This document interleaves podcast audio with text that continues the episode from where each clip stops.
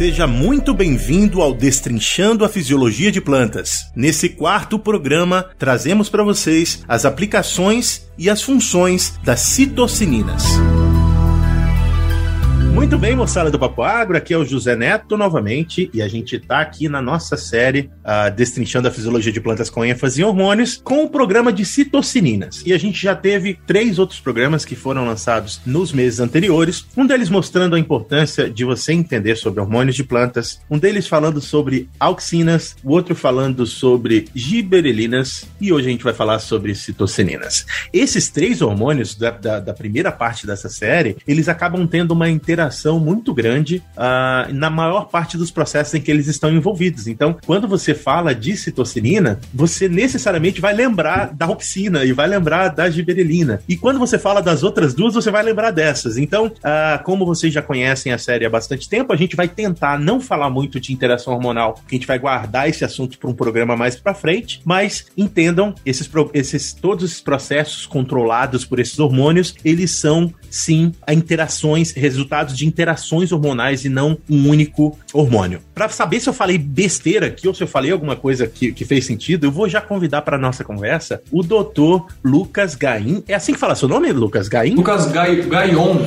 Gaion. Gaion. Exato. Lucas Gaion. Ele é de. Você é de Marília, Lucas? Porque eu vi aqui que você fez a graduação em Marília e agora voltou para pra Terrinha, é isso? Exato, exato. Olá, José. É, eu, na verdade, sou de Tabatinga, uma pequena cidade no interior de São Paulo, mas me formei em Marília, fui fazer minha pós, o mestrado, doutorado na Unesp de Jabuticabal e hoje eu sou docente na Universidade de Marília. Ah, então você passou bastante tempo na universidade, você conhece cada cantinho da universidade já, né? Exato, tudo. É como se estivesse voltando para casa.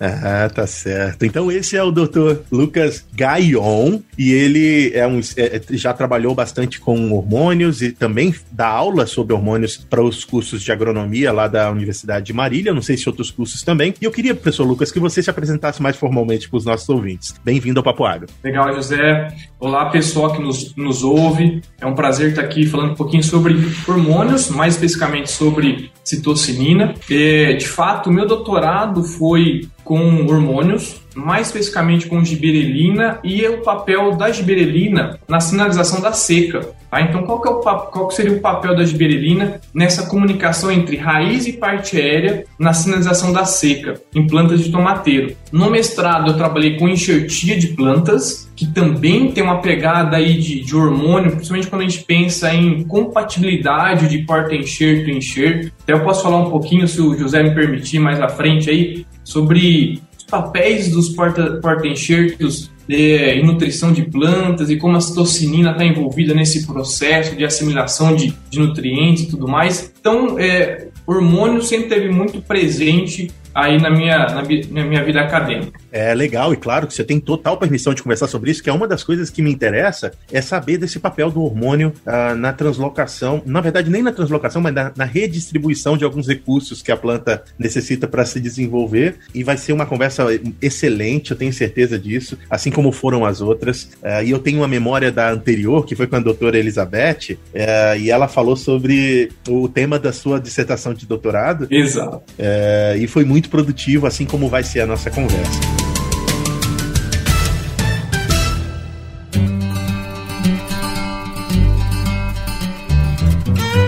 Papo Agro, o seu podcast sobre o agronegócio.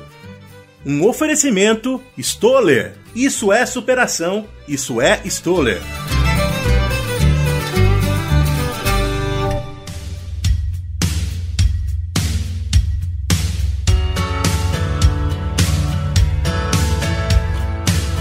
Gente falar sobre os hormônios, eu queria que conhecer um pouco mais de você. Eu sei que você uh, formou, você já falou da sua formação aí, e o que que, se, que, que hoje você faz uh, dentro da universidade? Você tem pesquisa? Você tem, você dá aula para que cursos? Uh, como é a sua vida dentro da Universidade de, de Marília hoje? Legal, José. Hoje eu sou docente do curso de graduação Engenharia Agronômica, eh, ministrando disciplinas relacionadas à fisiologia e nutrição de plantas, principalmente e também desenvolvo pesquisa basicamente nessa área, né? Parte de, de fisiologia vegetal, especialmente pensando em seca. Né? Então meu foco, meu enfoque maior é em seca. Hoje a gente trabalha com peróxido de hidrogênio Então, papel do peróxido na sinalização a longa distância da seca, somente pensando comunicação raiz parte aérea.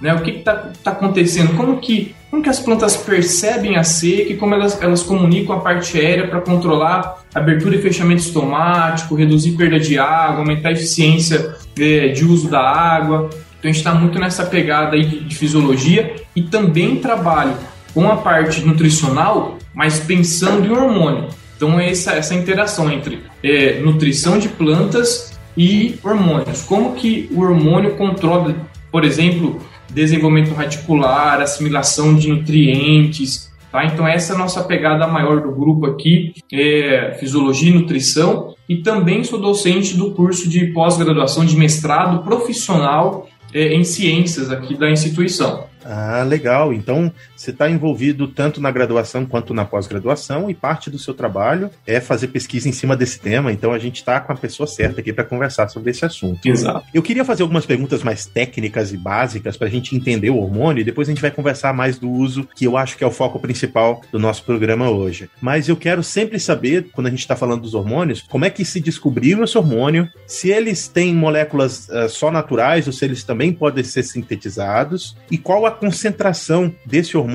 para que ele seja ativo no tecido que a gente está trabalhando, de uma forma que as pessoas consigam entender. Que às vezes a gente fala assim, ah, é cheio de código e acaba que o meu ouvinte não vai conseguir saber exatamente do que se trata, né? É, a gente quer trazer essa informação mais palatável para lembrar que hormônios são coisas, são substâncias tão importantes, mas elas são utilizadas ou elas necessitam de uma quantidade tão pequena para fazer é, o efeito desejado que a gente acaba nem negligenciando essa, essa, essas informações. Mas vamos lá. É, você pode falar um pouco quem são as, as citocininas? É, as citocininas elas foram descobertas inicialmente lá na década de 50. É, na verdade, o que foi descoberto era um composto fúngico que estimulava a multiplicação celular. Então, daí também vem o nome citocinina, que vem de citocinese, né, que é o ciclo celular, o ciclo de divisão celular de mitose, e aí então surge o nome de citocinina.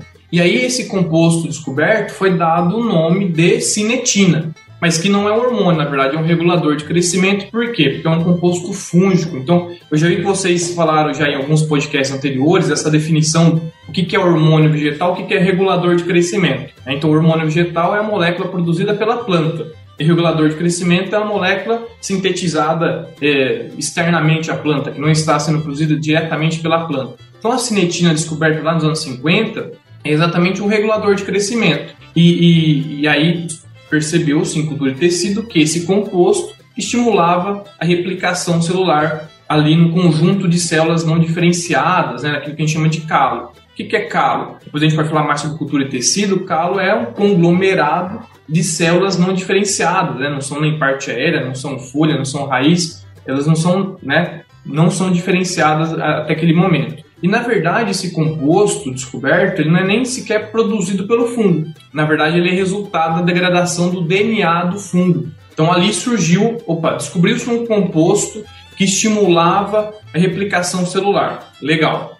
E aí começou-se a investigar se as plantas seriam capazes de produzir é, esse composto também, e aí descobrir-se então um hormônio do tipo citocinina e foi descoberto, né? Lá na década de 70, descobriu-se a zeatina, que é a principal citocinina produzida pelas plantas, e ela foi descoberta aonde, né? Onde? Em sementes de milho. Né? Então, o nome científico do milho, Zea por isso o nome Zea, né? Que vem de Zea zeatina. Então, aí o hormônio citocinina mais produzido pelas plantas, a, a zeatina, descoberta lá em 1973, em endosperma é, de sementes de milho. Isso quer dizer que é uma, uma substância que é só produzida nessas plantas ou todas as plantas produzem a mesma molécula? As plantas, é, as plantas, todas as plantas produzem citocinina, mas a gente tem algumas outras citocininas, não apenas a zeatina, e tem isopentenil adenina, dihidrozeatina, que podem ser produzidas em quantidades diferentes a depender da espécie que nós estamos lidando.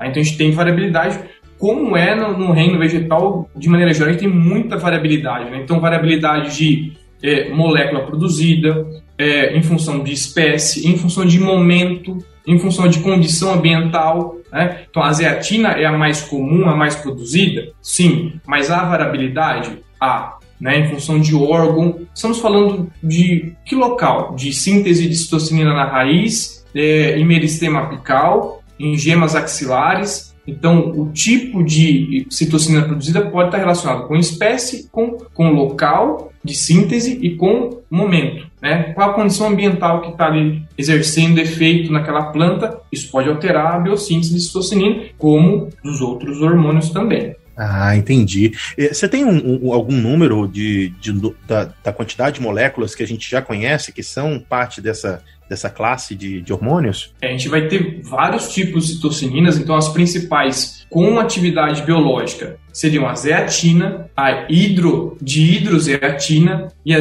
é, isopenteniladenina. Tá? Então essas três são as principais com atividade biológica. Mas também temos as citocinas conjugadas, eu me lembro de um podcast anterior que vocês gravaram falando sobre transporte. Ah, será que quando ela está sendo transportada, ela não está tendo atividade, influenciando o tecido por onde ela passa? Então, exatamente para tentar minimizar ou ter um, um, controle mais fino desse processo, é, os hormônios, no caso a citocinina produzida lá na raiz, por exemplo, é, que vai ser transportada para a parte aérea, ela vai ser transportada na forma conjugada, conjugada com açúcar, porque isso reduz a sua atividade e a planta tem um ajuste mais fino né, da sua atividade em função disso. Por exemplo, se eu pensar em transporte é, da citocinina produzida na raiz para a parte aérea, ela vai ser transportada como transzeatina, mas conjugada a um açúcar. E aí, dessa maneira, ela tem a sua atividade biológica reduzida e a planta consegue é, entregá-la no, no órgão, na região onde ela deve de fato atuar, e não ao longo do xilema, por exemplo, que é onde ela vai ser transportada. Aí você já me responde uma outra pergunta, que é Uh, às vezes você tem. Eu, eu, tive, eu tinha a impressão de que os, os, hormônios eram produzidos no local em que eles precisavam ser utilizados, né? O, o, que eles tivessem a função dentro da planta. E você acabou de falar que, no caso da, desse hormônio que a gente está discutindo hoje, é, você pode translocar do local de síntese para o local de, de ação, a depender da, do, do programa que a planta está desenvolvendo naquele momento, é isso? Exato, exato, José. Na verdade, se a gente. Eu quero até fazer uma contextualização aqui. Na verdade, as, as plantas são seres incríveis, né? É, eu quero contar um. Sei se é uma história, se é um fato, algo real, mas assim. É, existe a história que quando o, o pesquisadores descobriram a quantidade de genes humanos, que é algo em torno de 23 a 24 mil genes, depois é, descobriram a quantidade de genes na planta de milho, por exemplo, que é algo em torno de 35 mil genes é, eles ficaram abismados. Como assim, né? O ser humano tão evoluído, né? Com cognição, fala, visão, tem menos, tem praticamente 10 mil genes a menos que uma planta de milho, mas para mim, né, como fisiologista, isso faz todo sentido. Por quê? Porque nós, seres humanos, a gente tem adaptações muito limitadas. Se está calor, eu preciso ligar o ar-condicionado. Se está frio, eu preciso de um agasalho. Eu não consigo otimizar meu uso de, de, de água, por exemplo. Eu preciso me reidratar frequentemente e meu corpo não ajusta, não se ajusta a limitações de, de, de água, né, de seca, por exemplo. As plantas não. As plantas, as plantas estão expostas às condições ambientais, é, sofrendo com alta temperatura durante o dia, baixa temperatura à noite, falta de água, é, radiação, ataque de pragas, doenças. E ela precisa fazer um, precisa ter um conjunto de, de, de ajustes muito grande para conseguir sobreviver nessas diversas condições. E quem faz esses ajustes são, a priori, os hormônios vegetais. E a citocina tem, tem seu papel. E, e até por isso, voltando à sua pergunta, depois dessa, né, dessa volta aí, nós temos condições onde a planta vai transportar a citocinina a longa distância. Então, já citei um exemplo, saindo da raiz, que é o sítio, o principal sítio de biossíntese da citocinina é o semadicular, né, o ápice do, da raiz, é, e vai ser transportada a longa distância via xilema para a parte aérea. Por exemplo, para controlar desenvolvimento de gemas é, laterais, gemas axilares, algo que nós vamos falar mais adiante com certeza. E mesmo de, dentro desse processo de desenvolvimento de gemas laterais, existe também um transporte a curta distância, porque ali no meristema da gema axilar também há biossíntese de histocininina que será transportada a curta distância para o tecido é, lateralmente adjacente a essa, esse meristema para estimular o desenvolvimento é, da gema lateral a depender das condições, a depender se houver sinalização para isso. Então nós temos citocinina sendo transportada tanto a longa distância quanto a curta distância. Excelente, professor. Eu queria endereçar a pergunta relacionada à concentração. É, de quanto a gente está falando dentro dos tecidos em que ela tem uma função biológica? Então, vamos lá, o hormônio normalmente atua em concentrações baixíssimas, é, vocês já falaram isso em outros podcasts. No caso, citocinina, em tecido vegetal, biossíntese é, na planta mesmo, estamos falando em algo em torno de é, micromolar, tá? Então, a quantidade muito pequena, tá? Então, falando em unidades de micromolar de citocinina. É, em cultura de tecido, a gente já vai encontrar concentrações de miligramas por mililitro do, do meio da cultura de tecido. Então, uma concentração um pouco maior, né, se a gente for parar para pensar. Mas na planta, a gente está falando em algo em torno de micromolar. Tá? Então, são unidades baixas, né, muito baixas de, de hormônio. É, eu, eu, eu, chamo sempre essa, essa conversa porque tem alguns dos nossos ouvintes que são os agricultores e são os agrônomos que estão no campo e eles estão comprando produtos à base de hormônios e eles precisam entender, né, que uh, essa, esse produto lá, ele é tão complexo ao ponto de você estar tá falando que você está entregando na, na, na sua aplicação um litro de um produto que tem uma concentração quase irrisória. No, no, no, seu dia a dia, você não vai ter nenhuma uma ideia do que, que é um miligrama por quilo de produto, ou um miligrama, ou como você falou, um molar, né? É muito pouquinho micromolar é, assim, é micromolar. muito pequeno, é, a concentração é baixíssima, né? Baixíssima. Então é, nós estamos falando de, uma, de um nível de complexidade que não é aquele quando você está comprando, por exemplo, glifosato, que você tem 480 gramas do produto por um litro de produto para fazer é, o efeito desejado lá na sua lavoura. É outra coisa que a gente está falando aqui. Muito bem, pessoal. Eu queria interromper rapidamente esse nosso papo para apresentar para vocês o Campo On, o podcast da Stoller do Brasil. Nesse podcast você vai encontrar vários papos técnicos para aprofundar o seu conhecimento acerca das tecnologias que podem melhorar a produtividade das lavouras que você trabalha ou que você conduz. Então, vá no seu agregador de podcast favorito e procure por Campo On, o podcast da Stoller. E fique bem informado com Papo Agro e Stoller. Professor, vamos começar a falar um pouquinho dos usos do hormônio, na verdade, das funções dos hormônios. A gente sabe, a gente falou no começo do programa que ele é responsável pela divisão celular e pela morfogênese. Dá para você explicar pra gente? Porque divisão celular a gente já entendeu. Divisão celular, você tem uma, uma célula, a célula se divide, vai dividindo e o número de células é importante para determinado tecido. O que é morfogênese? Ou, ou, como que a gente pode explicar para um cara que está no campo lá por que, que é importante uh, a gente entender que o hormônio está relacionado com a morfogênese da, da planta X que ele está cultivando? Ótimo, ótimo, José. É, morfogênese é, o próprio nome diz, é, é, é, a formação, é o desenvolvimento da planta. Então, eu estou falando em desenvolvimento de parte aérea, folha, caule, estou falando em desenvolvimento de raiz, sistema radicular, então, é, a citocinina, eu sei que a gente não quer entrar em interações aqui, vai ser inevitável falar um pouco da interação dela com a auxina, mas a citocinina está, é, até, até pelo, pela sua descoberta, atrelada principalmente à cultura e tecido, onde nós sabemos que ela faz um dueto aí com a auxina, de maneira a qual quando nós temos o equilíbrio entre citocinina e auxina, nós temos simplesmente a promoção do, da multiplicação celular sem diferenciação né, da célula. Então, não estou formando nem parte aérea e nem raiz. Quando esse balanço, e quando a gente pensa em hormônio, a palavra-chave é homeostase, é balanço, é equilíbrio, então tudo vai depender do balanço. Qual que é o balanço? Se o balanço for favorável à piscina, eu tenho desenvolvimento de sistema radicular. Se esse balanço for favorável à citocinina,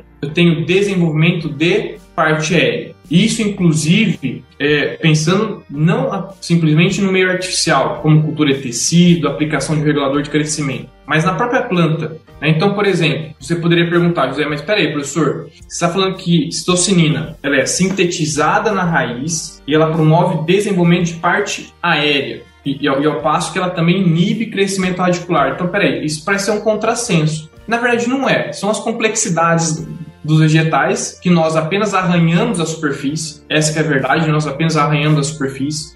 Mas é por isso que, embora o sítio de biossíntese da citocinina seja, seja o sistema radicular, a grande parte dessa citocinina produzida ela não está ativa no sistema radicular. Por isso que ela vai ser transportada de maneira conjugada, por isso que ela vai ser desativada quando ela estiver em grande, grande concentração no sistema radicular, para que não haja uma inibição do desenvolvimento radicular. Mas morfogênese é isso. A depender do balanço hormonal, a gente vai ter favorecimento de desenvolvimento de parte aérea ou de desenvolvimento de sistema radicular. Se eu pensar em cultura de tecido, é prevalece citocinina, parte aérea, prevalece auxina, sistema radicular. Ah, eu, eu, poderia traduzir isso dizendo que se a gente pensar numa célula em branco, que é só uma célula, o balanço hormonal vai dizer que tipo de célula ela vai ser, Exato. que tipo de tecido ela vai formar, se é uma flor, se é um fruto, se é uma folha, é isso? Exato, exato. A gente tem os meristemas, né? Que são conjunto de células não diferenciadas, que é como você bem disse, é uma célula em branco, ela pode se transformar em qualquer tecido, folha, raiz, caule, flor, fruto. E a depender do sinal ambiental e isso controlando esse balanço hormonal, ela vai receber um sinal para se desenvolver em algum tecido específico. Então, por exemplo, uma gema lateral, aí, se a gente quiser pensar na parte aplicada, é, uma gema lateral ela permanece a maior parte do tempo, a depender da espécie, dormente. Por quê? Porque tem um fluxo de auxina que vem lá da parte aérea, que vem lá do ápice é, caulinar, onde o sítio de biossíntese da auxina, e que faz com que haja dominância apical e mantém essa gema lateral dormente, enquanto que o papel da citocina é estimular o desenvolvimento dessa gema lateral. Vamos lá, vamos trazer isso para a prática. Se eu pensar numa planta de soja, que eu queira, por exemplo, que ela tenha maior é, engalhamento, mais ramificações laterais, para que ela tenha uma maior área de produção de vagens. Né? Isso é algo desejável, ter não apenas a haste principal, mas hastes laterais também produzindo vagem. Que hormônio que vai induzir esse desenvolvimento de, das gemas laterais e a maior ramificação dessa planta para ter uma maior superfície de produção de vagens. É a citocinina. A citocinina é responsável por estimular exatamente essa ramificação maior da planta, enquanto que a auxina vai fazer o papel oposto de inibir esse desenvolvimento das gemas laterais. Ah, bacana. Eu quero arranhar a interação hormonal, que eu sei que a gente vai falar muito né, no episódio de, de, de balança hormonal, é, mas é o que acontece na, quando a gente está falando de dominância apical, quando você quebra a, a, gema apical de uma planta, o que vai acontecer? Essa gema apical, ela era responsável pela produção da auxina. Você diminui a produção da auxina naquele momento, o que faz com que o poder que a auxina tinha sobre a inibição da ação da, da, da citocinina seja diminuído e aí começa a crescer uma nova, um novo ramo a partir das gemas que estão ali subsequentes a essa, essa gema a, que estava lá na, na, no ápice da planta. Então, faz a experiência em casa, se você tiver lá uma, uma, uma Exato. Um, um, um, pé de tomateiro, eu já fiz aqui, porque eu tenho tomate no meu quintal, aqui uh, onde eu moro, a gente tem estações muito bem definidas, então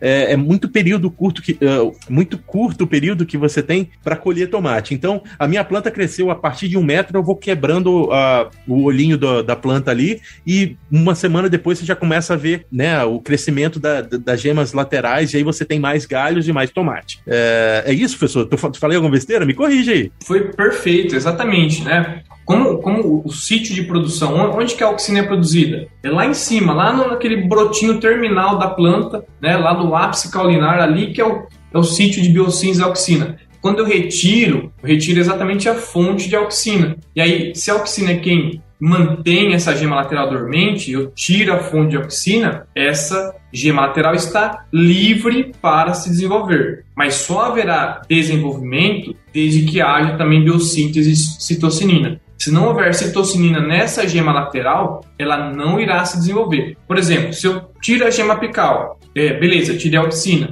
mas também aplico um inibidor de citocinina, ou, ou se for um mutante que não produz citocinina, essa gema lateral não irá se desenvolver. Então eu preciso retirar o inibidor que é a auxina, que atua através da estrigolactona, mas deixa isso para podcast de interações, né? Não vamos, aqui já, não vamos, não vamos colocar mais um hormônio nessa história. É, então eu preciso retirar a, a auxina, que é o inibidor, e também preciso da presença da citocinina, estimulando esse desenvolvimento é, da gema lateral. E isso tem várias aplicações quando nós pensarmos em um programa definido de é, controle da arquitetura da planta. Imagina a gente controlando espaçamento de culturas, arquitetura. Será que eu quero maior dominância apical? Será que eu quero maior ramificação? Por exemplo, uma touceira de cana-de-açúcar. Eu quero mais ou menos combos? Né? Eu quero mais ou menos perfilhos? Como que eu controlo isso? Controlo através de balanço hormonal. Até porque você não vai poder ir na lavoura de cana-de-açúcar e quebrar um olhinho por olhinho, porque nem tem isso lá, né? Exato, exato, exatamente. Então eu preciso, eu preciso de produtos, eu preciso de produtos, né, de, de moléculas que possam fazer isso de maneira mais ampla né, e economicamente viável no campo. Tudo bem. Uma outra função que eu acho super importante, que eu não quero deixar de discutir, uh, você trouxe no começo do nosso, do nosso papo, uh, quando você estava falando sobre a produção de porta-encher, que é a, re, a, realocação de nutrientes, né, de recursos de um tecido para o outro através do uso da, da, da citocinina. Você pode falar um pouco sobre isso? Como é que isso ocorre e por que, que isso é importante? Vamos lá, isso, isso é super importante para relação fonte e dreno da, da, planta. Vamos lá, vamos definir o que é fonte. Fonte são fonte do que? Fonte de carboidrato, fonte de energia, fonte de açúcar. E os órgãos fonte são exatamente as folhas fotossinteticamente ativas. Então são, é, são as folhas ativas, né, fazendo fotossíntese, produzindo sacarose que serão fonte de energia para todos os outros órgãos que não são autossuficientes em termos de, de produção energética, em termos de fotossíntese. A raiz não fotossintetiza, né? então a raiz não produz seu próprio açúcar, sua própria energia, mas ela precisa de energia para se desenvolver. Vem de onde? Vem exatamente de uma folha que está fazendo fotossíntese, vem de uma fonte. É, o fruto, para ser enchido, né, para ele acumular água, nutrientes, açúcares, é, ele, ele não faz fotossíntese. Então, ele é um dreno. Né? Então, vai vir, vai vir açúcar de uma folha fonte, de uma folha que está fazendo fotossíntese, para encher. O que nós chamamos de enchimento de fruto, enchimento de grãos. Então, flores, frutos, grãos, são todos órgãos dreno que irão receber açúcares produzidos nas folhas ativas. E a citocinina tem um, um papel aqui fundamental, fundamental, que é o estabelecimento de drenos mais fortes. Então, se eu aplico, por exemplo, citocinina num fruto, esse fruto torna-se um dreno mais forte. Então, ele é capaz de captar mais açúcar, ele é capaz de, de, acumular mais açúcar nesse, nesse, nesse fruto e assim ter um fruto maior, com uma massa maior, com uma qualidade maior. Então, isso, embora a gente saia da parte fisiológica, que é da citocinina, é, o papel da citocinina no estabelecimento desse dreno, isso tem uma aplicabilidade no campo gigantesca. Dessa forma, isso, na verdade, é uma, uma pergunta. Então, a concentração de citocinina, ela seta para onde vão os recursos? Então, quando você tem maior concentração de citocinina num determinado tecido, a planta automaticamente entende que é para lá que ela tem que mandar açúcar, é isso? Exato. Então, quanto maior a concentração de citocinina num órgão dreno, esse órgão se torna um dreno mais forte, uhum. né? Com maior capacidade de receber e de captar esses açúcares provenientes é, das folhas fotossinteticamente ativas, né? Tem uma ilustração bem bacana acho que se não me engano é no livro do Tate Zeiger, que é, são duas folhas, né, é, ligadas, onde uma folha está recebendo um carbono marcado, e aí quando eu trato a folha ao lado com citocinina, a gente tem uma redistribuição daquele carbono para a folha ao lado. Então veja, aquela folha ao lado, ela não recebeu o carbono marcado diretamente, mas quando ela recebe a citocinina, ela torna-se um, um dreno mais forte. E aí você tem uma redistribuição daquele carbono Tá? E isso pode acontecer em raiz, em fruto, em flores, que é o estabelecimento de drenos mais fortes. Eu posso favorecer enchimento de grãos, de frutos, tubérculos, né, raízes tuberosas, em função desse controle é, hormonal, em função da maior concentração de citocinina nesse órgão. Uh, professor, eu vou explicar agora para os nossos ouvintes por que, que a gente escolheu colocar a citocinina depois da giberelina. Porque era uma pergunta que nós tínhamos quando a gente estava fazendo a, os roteiros. Quem vai primeiro né, nessa sequência? Porque, logicamente, alguns dos livros utilizam auxina, uh, citocinina, giberelina, mas a gente deu uma alteradinha e era porque eu estava pensando, quando eu estava produzindo esses roteiros, nisso, a doutora Elizabeth, no episódio anterior, falou sobre uh, o uso da giberelina uh, no aumento dos frutos, ou no aumento do, do, do, do, dos tecidos. Então você tem células maiores e tal. Não necessariamente você vai ter uh, um dreno mais bem desenvolvido uh, e com maior quantidade de açúcar se você usar só um hormônio. Você vai ter que usar o hormônio que aumenta a quantidade ou o tamanho das células, mas se você utilizar um hormônio que também faz com que o dreno seja mais forte, a interação do uso desses dois hormônios vai fazer com que o seu fruto seja maior e também mais pesado, ou com, com a quantidade maior de açúcar, ou, ou qualquer que seja o objetivo final da sua operação no campo. É, é isso? Você enxerga isso dessa forma também? É exatamente isso, José. A gente tem que pensar em, crescimento de qualquer órgão, né, crescimento da planta, como algo dependente de dois fatores, que é multiplicação celular e expansão celular. Então, a giberelina, é, embora haja interações diversas aí, mas assim, se a gente for separar e pensar quais são os principais é, fatores aí, a giberelina atuando principalmente em expansão celular e a citocinina em multiplicação celular. Né? Então, então se, se, eu uso a interação desses hormônios, depois a gente pode até acoplar a auxina aí, é, esses órgãos tendem a se desenvolver em maior quantidade, né, ter um desenvolvimento mais acentuado. Por quê? Porque eu estou aumentando multiplicação celular, é, expansão celular e a citocinina ainda auxilia o quê? Na chegada, na captação de reserva de nutriente, de açúcar para alimentar todo esse processo. Ele, esse fruto ou grão ele não vai se encher de nada, ele vai se encher do quê? De açúcares, de água. Então, da atuação de dreno desse órgão. Então, a citocinina faz com que haja um dreno mais forte e um maior desenvolvimento desses órgãos. Eu imagino que a pergunta que eu vou fazer para você possa não ter resposta ou já tenha resposta. É, mas vamos pensar numa planta de soja, por exemplo, que tem um número de, de sementes X. Uh, a gente sabe que a soja pode ter de uma semente por vagem até quatro, cinco, ou tem vezes, tem gente colocando na internet montagem de até muito mais, parecendo uma, uma vagem de ervilha. Uh, a morfogênese, ela provavelmente está envolvida nesse processo do número de sementes ou de como vai ser a, a formação da vagem, né? E ao mesmo tempo ela também vai estar tá envolvida no peso dessas sementes a partir de ser ou não uma, um, um, um dreno forte ou fraco. É, eu posso assumir a partir dessas, dessas conversas que o número de sementes, ou o número de sementes em soja, ou o número de, de, de, grãos de milho, ou o tamanho de, um, de uma maçã, e também a quantidade de açúcar que vai ser distribuída para esses órgãos, é fruto da citocinina e, da, e das interações que ela tem com os outros hormônios? Com certeza, José, com certeza. Eu acho que se a gente pensar na citocinina como promotora de divisão celular, então, se eu vou ter uma vagem com mais ou menos grãos, lógico, depende muito de fator ambiental, né? então a planta está o tempo todo respondendo e se ajustando aos fatores ambientais, mas também dessa divisão celular promovida pela citocinina. Então, mais divisão celular, eu tenho chance de ter o quê? Um maior número de grãos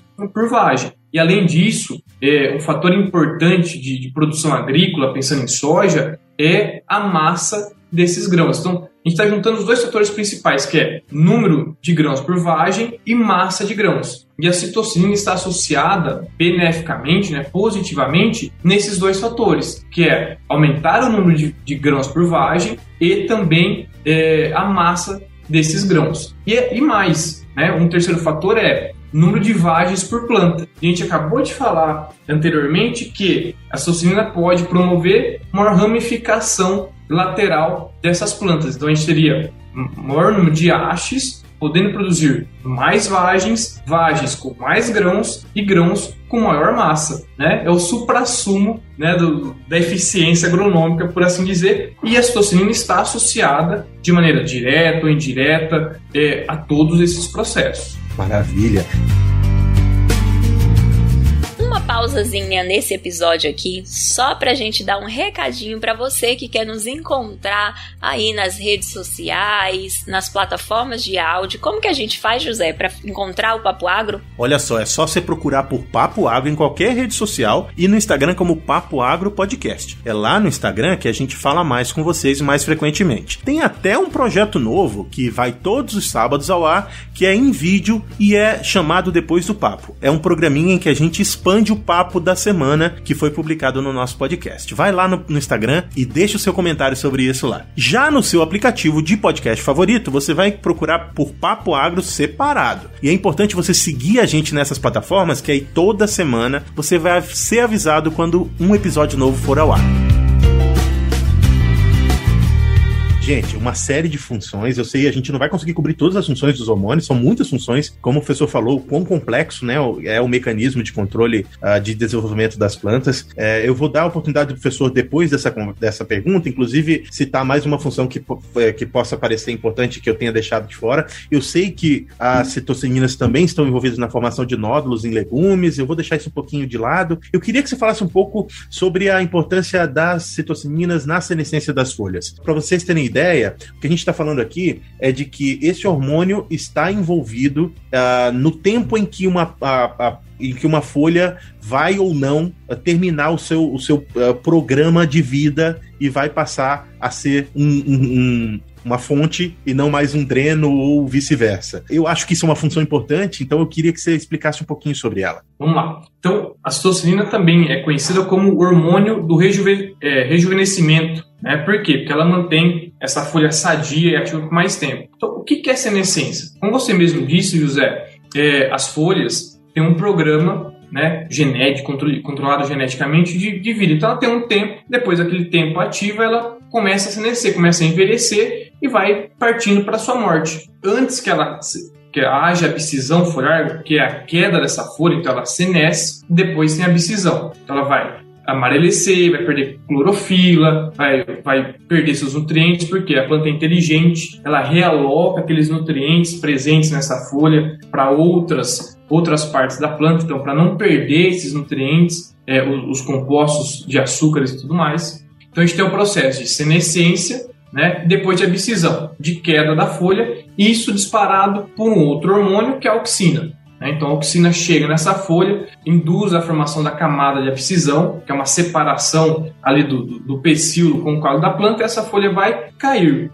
E a citocina, como hormônio de rejuve, rejuvenescimento, tem o papel oposto, de antagonista à auxina, assim como ela tem vários processos né, de antagonista à auxina ela vem para o que? Prolongar esse período ativo. Né? Então ela rejuvenesce essa folha, ela prolonga esse programa, esse período de atividade da folha, mantém essa folha verde. Por quê? Porque a citocina também está relacionada com é, diferenciação, formação de cloroplasto. Né? A gente tem etioplasto, que é um, um plastídeo ali primitivo que vai se desenvolver, algum outro plastídeo. É, então ela induz a diferenciação de etioplasto em cloroplasto e também induz a biossíntese de clorofila. Então, o que? Melhorando, ativando, mantendo aquela folha fazendo fotossíntese, mantém aquela folha por mais tempo como fonte. Né? Então, a gente vai ter uma maior produção de açúcares e a gente linka com o que a gente vem falando até agora. Maior número de folhas, maior, maior quantidade de área foliar fotossintetizante, produzindo mais fotoassimilados que podem ser redistribuídos para órgãos dreno e assim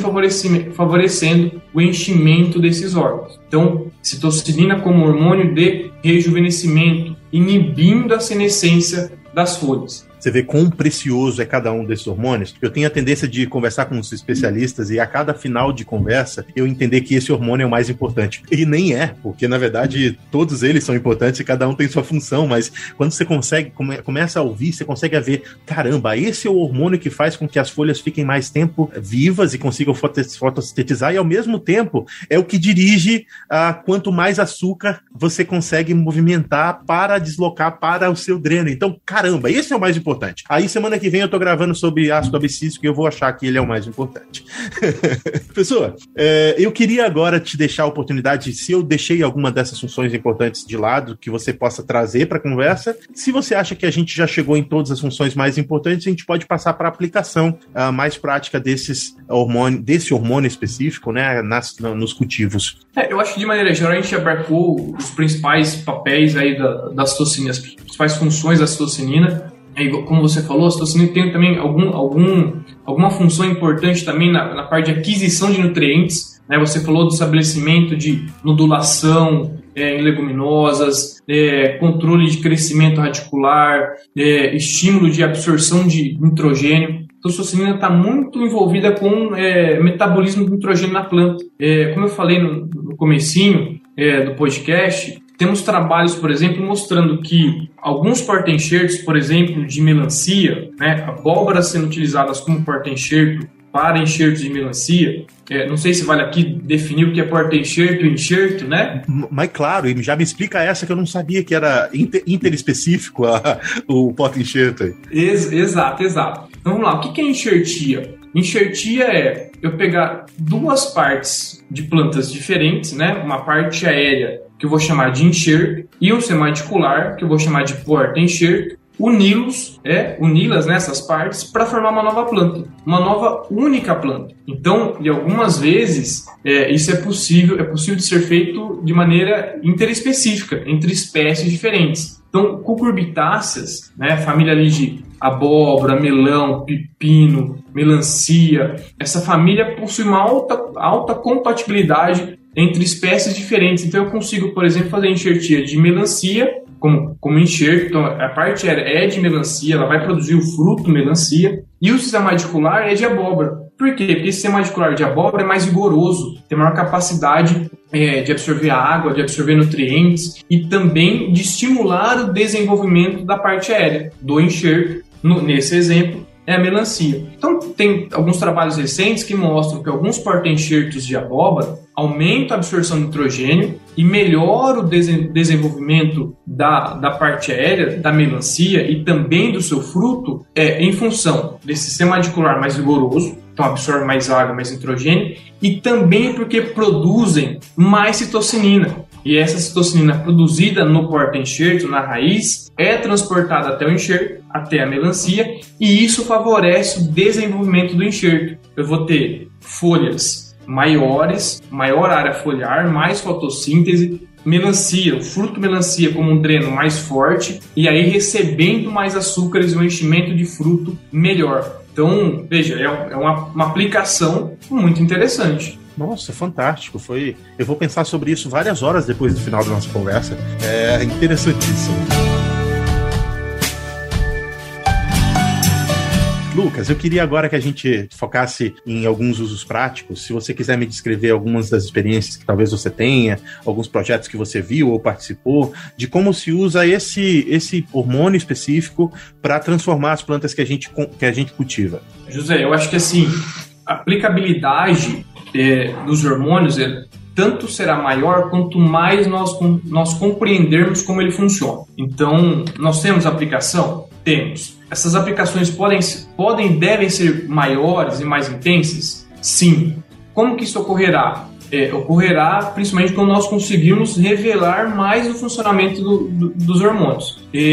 No caso da citocinina, eu penso naquilo que nós já falamos, como é, modeladora, não sei se eu posso usar esse termo, mas eu acho que modeladora como um, um ativo para reprogramar a arquitetura dessa planta. É, e, e, nesse sentido nós falamos já de soja e cana. Então eu quero ter mais ramificações na soja, por quê? Porque eu vou ter uma superfície para a produção de vagens maior. Então, por exemplo, a aplicação da citocinina pode entrar no estágio vegetativo para promover ramificação lateral. Por, por exemplo, eu, eu vi alguns, alguns relatos de produtores fazendo poda de soja. Qual era a ideia? Eles, de repente, não sabiam a base fisiológica disso. Mas a ideia é, eu podo o ápice da planta de soja, retiro é, o sítio de produção da auxina e libero as gemas, aquilo que a gente falou agora há pouco. Eu libero as gemas laterais para se desenvolverem e aí eu tenho uma soja mais ramificada. Qual que é outra alternativa para se fazer isso? Aplicação de citocinina. Eu vou promover essa ramificação lateral. E assim eu vou ter, eu, potencialmente eu terei um número maior de vagens por planta. Nesse mesmo sentido, eu posso pensar naquelas plantas que perfilham, gramíneas que perfilham, mais especificamente a cana-de-açúcar. O que eu quero na touceira? Eu quero um número maior possível de comos e que esses comos tenham maior quantidade, maior concentração de açúcares. Como que eu faço isso? Novamente, citocinina, ramificação lateral, então é, o estímulo dessas gemas axilares se desenvolvendo, produzindo maior número de cômodos, e, e como que esses cômodos vão acumular mais açúcar? Eles não são órgãos fonte, eles não fazem fotossíntese, a fotossíntese está ocorrendo na folha. Como que essa, esse açúcar, essa concentração de açúcar no cômodo será maior? Novamente, citocinina. Né? Então são aplicações práticas e com é, potencial de incremento produtivo muito grande. Você acha que uh, no futuro, ou, eh, ou, ou, inclusive se existirem alguns produtos recentes que foram publica, uh, uh, lançados, é possível também utilizar citocinina para diminuir a senescência das plantas de alguma cultura específica, para que ela tenha mais poder de fotossíntese por, por mais long, por um longo período maior, se é que isso já não é feito? Eu acho que é possível, José. Eu acho que isso é possível, é bem, bem viável. Eu acho que às vezes a gente esbarra ainda muito em questão de, de custo, né? O hormônio, hormônio normalmente é algo, é algo caro, né, em função dos seus mecanismos de, de produção, mas acho sim que é possível. É, uma, uma das que a gente mais pensa em termos de, de fator de produção é a área de fotossíntese. Então a gente pensa na arquitetura da planta para minimizar sombreamento de folhas baixeiras, é, manutenção dessa superfície de, de, folha, de área foliar fazendo fotossíntese. Então a citocinina pode ser uma ferramenta utilizada nesse sentido de manter folhas é, ativas por mais tempo, produzindo, é, fazendo fotossíntese, produzindo açúcares e favorecimento, e favorecendo o enchimento de grãos, de frutos e tudo mais. Tá? Acho que isso é um caminho muito interessante. Cara, papo bom. Se, se, você esqueceu, se eu esqueci de alguma coisa, a gente pode, uh, durante o, resumo, inclusive, trazer mais informação. Mas você sabe que a gente tem um tempo limitado. Não dá pra gente ficar aqui o dia inteiro. Nosso ouvinte não vai ficar duas horas aqui ouvindo a gente, infelizmente. Então a gente vai finalizar esse papo com uma pergunta do nosso resumo, professor. E eu tava aqui olhando aqui pro meu roteiro e eu acho que eu não vou fazer essa pergunta, não. Meu, minha pergunta no roteiro tava escrito assim: qual o futuro das citocininas nas grandes culturas? Eu acho que você já falou um pouco disso, sobre as expectativas expectativas que você tem do uso desse, desse, desse hormônio, então eu vou te apertar igual eu apertei os outros. Eu quero saber das funções que a gente tem biológicas, uh, qual, se você precisasse escolher uma, se eu tô te forçando a escolher só uma, qual é a função mais importante das tocininas e por quê? E esse é o resumo do papo. Resumo do papo! Eu acho que essa pergunta só não é mais difícil do que a pergunta de qual hormônio é mais importante. Uhum. Né? A pergunta de qual hormônio é mais importante é a pergunta mais difícil. Mas, embora eu tenha falado pouco, é, se eu tivesse que escolher uma função, e também uma função prática da citocinina, é a função dela na multiplicação celular na morfogênese, utilizada na cultura de tecido. É algo que nós falamos pouco, que de repente a gente não pensa diretamente no campo, mas a cultura de tecido é um processo extremamente importante, principalmente naquelas plantas que não produzem semente. Né? Então a multiplicação de muitas plantas hoje, a produção de mudas de muitas plantas hoje se dá através de cultura de tecido. E não só isso, né? o que seria da transgenia, para não, né, sem a cultura de tecido, como que eu ia regenerar uma planta intacta, uma planta inteira, é, transformada, sem cultura de tecido? Né? Então a citocinina, é, eu acho que o principal papel dela é, na minha opinião, minha modesta opinião é multiplicação celular, quando eu estou lá querendo multiplicar aquelas células em branco, como você bem disse, né, aquelas, aquelas células não diferenciadas, né, o calo, e depois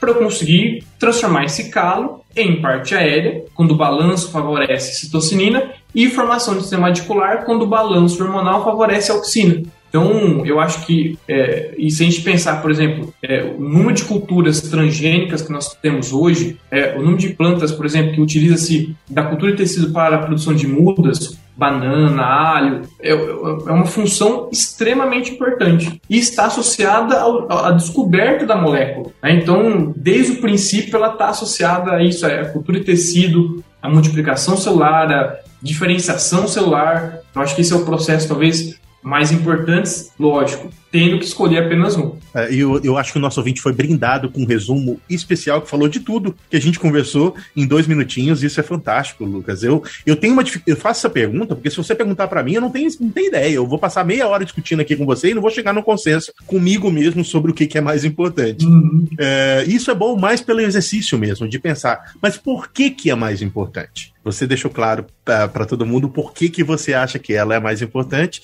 não desmerecendo os fatores que influenciam nessa decisão para as outras funções, né? Exato, exato.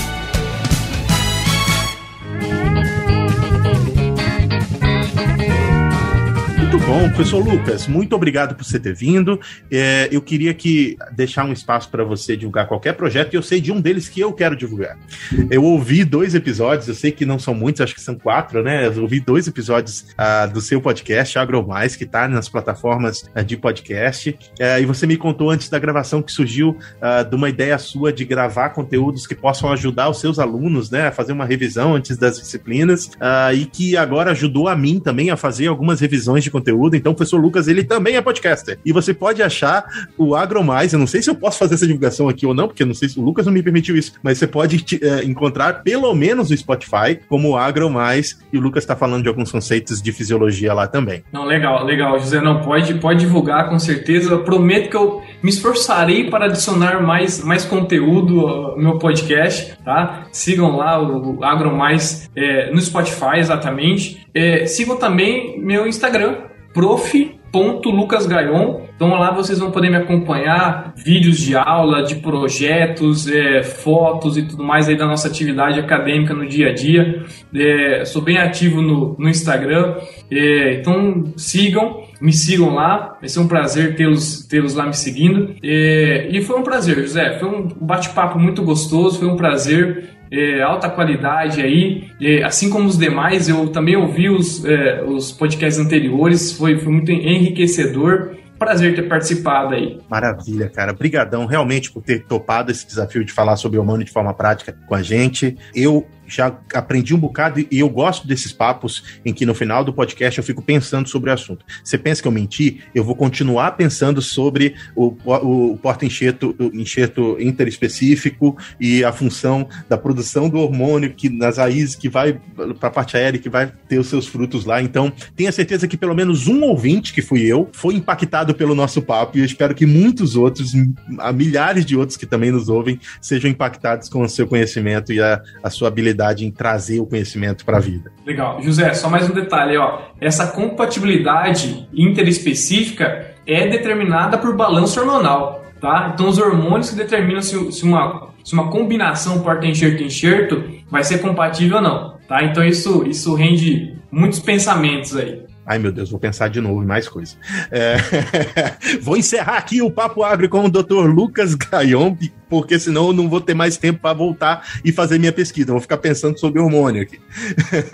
Pessoal, brigadão. Para você que chegou até aqui também, meu ouvinte, obrigado por ter ficado até aqui com a gente. Você sabe que o Papo Agro é um podcast que traz assuntos diversos. A gente está nessa árdua tarefa de trazer os hormônios uh, ah, para vocês de uma forma simples. Acho que a gente conseguiu até agora. Espera que mês que vem a gente vai ter outros episódios falando de hormônio. Essa série está no meio ainda, então a gente vai ter outros hormônios e as interações hormonais trazidas aqui para vocês da mesma mesma forma que o Lucas trouxe essa qualidade de informação. Então fica de olho aí no Papo Agro que a gente promete que vai trazer sempre coisa legal para vocês. Por enquanto, um abraço para quem de abraço, beijo para quem de beijo. Obrigado por ter ficado até aqui. Tchau.